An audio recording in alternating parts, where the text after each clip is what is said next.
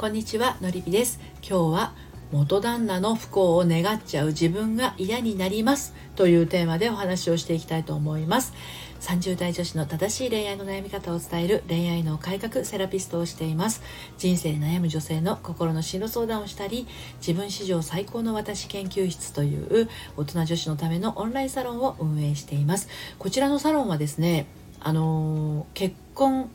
婚活えー、っと恋愛だけではなく離婚再婚を経験していらっしゃる方それからお仕事や人間関係に悩んでいらっしゃる方さまざまなあの大人女子が集まってますのでご興味ありましたら概要欄の方から遊びにいらしてくださいでは早速参りましょうえーとね、離婚をしてもう何年も経つのに元夫の存在や様子が気になってしまう人はですね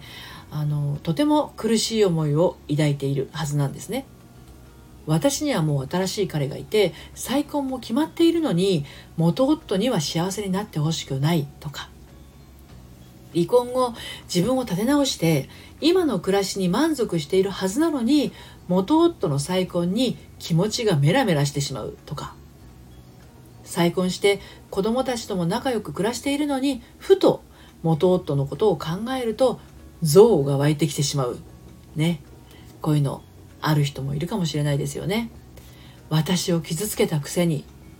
私には自分勝手で横暴だったくせに。慰謝料も払ってくれなかったのに。子供に養育費すら出せなかったのに。ねこんないろいろなことが思い出されてしまうわけですよ。元夫との人生と私の人生は別のものなのに、まあ、ずっとこんなことを考えてしまってね。今ある幸せに目を向けることができない。こんなこと考えるのもうやめたい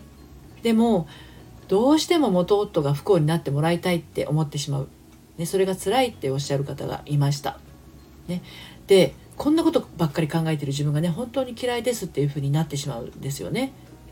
ですので今日はこちらの内容についてお届けをしますけれどもまた今日も3つに分けてお届けしていきます。1つ目元夫がまだあなたの中から消えない理由2つ目幸せを願わなくていいから。そして3つ目さよなら元夫。こんにちは今の私。というふうに分けてねお話をしていきたいと思います。まず最初に元夫がまだあなたの中から消えない理由についてなんですけれどそれは前の結婚は終わってるんだけどあなたの気持ちがまだ終わっていないからですね。これ失恋と似ているところがあると思います。はい。別れてもう何年も経つのに恨みつらみしか出てこない。それはまだ心がね許せていないからなんですね。許せていないのは元夫のことって思うかもしれないんですけどでももう一つ許せていないものがあなたにはあります。まああの基本ねしっかりしていて我慢強い頑張り屋さんにありがちなんだけれど夫を許せていない自分を許していないっていうことなんですね。ひどい仕打ちをされた結婚生活だった。理解もしてくれなかったし自由もなかった。何もかもが横暴だった。いつも我慢して耐えていた。でそういった過去からようやく抜け出して離婚してそして再婚することになった。でもね前の結婚でされた仕打ちに対しての怒りとか悲しみの感情がねまだ癒されてないんですね。だからいつまでたっても消えないんです。偽物の感情がね。自分は今再婚して幸せなはずなのに元夫が幸せになることは許せない。でもしそんな気持ちがあるとしたらあなたと元夫はね他人になりきれていないのかもしれないということなんですね。2つ目の幸せを願わなくていいからについてなんですがせめて自分の人生に集中していってほしいものなんですね。はい。だってあなたの大切なたった一度の人生がもはや他人になった元夫への恨み節だけで終わってしまうなんて本当にもったいないと思いませんか？それにあなたを見つけてくれて愛してくれている今の旦那さん。その暮らしがですねちょっとくすんだものになってしまいかねないんですね。元夫の幸せを願うことなんてしなくていいです。でも元夫の不幸を願うこともそれとイコールなほどあなたの中に元夫さんをですね住まわせているようなものなんですね。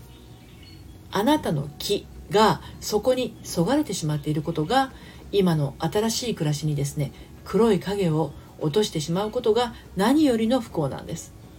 そう。元夫さんのですね不幸を願うことって自分の不幸につながってしまうんですよ。だから一刻も早く元夫をあなたの頭の中から心の中から追い出してしまいなさい。でねもしそれができないんだとしたら前の結婚での思い残しの感情をしっかりと処理してあげてほしいんですね。思い残しといっても元夫を今も愛している意味の思い残しではないですよ。元夫との暮らしの中で感じたさまざまな感情のことです。それをまだしっかり大切に抱え込んでしまっているっていうことなんですね、最後に「さよなら元夫。こんにちは今の私」ということについてお話をしますがそうやって気持ちがクリアになった先にはですね今の新しい結婚生活に集中できるだけでなくてね自分の人生の一コマとして前の結婚生活も歴史の一つとしてようやく刻まれていきます。一度壊れた結婚のことをあなたももしかしたら消したい過去のように思っているかもしれないんですけれどでも弟を選んだ時の自分ですら本当に愛おしい自分なんですよ。あの時はそうするのがあなたにとっての最善だったからなんですね。だけど一つも二つも階段を上ったあなたは知っていますよね。今の私ならそれはもう選ばないっていうふうにね。そして今の私はこの暮らしを選んだんだっていうふうにね。ということで今日は元旦那の不幸を願っちゃう自分が嫌になります。コラムの方では元夫の不幸を願う気持ちが消えませんということで綴ってきましたけれども心の中に残った元夫への思いを適切に処理してあげてください。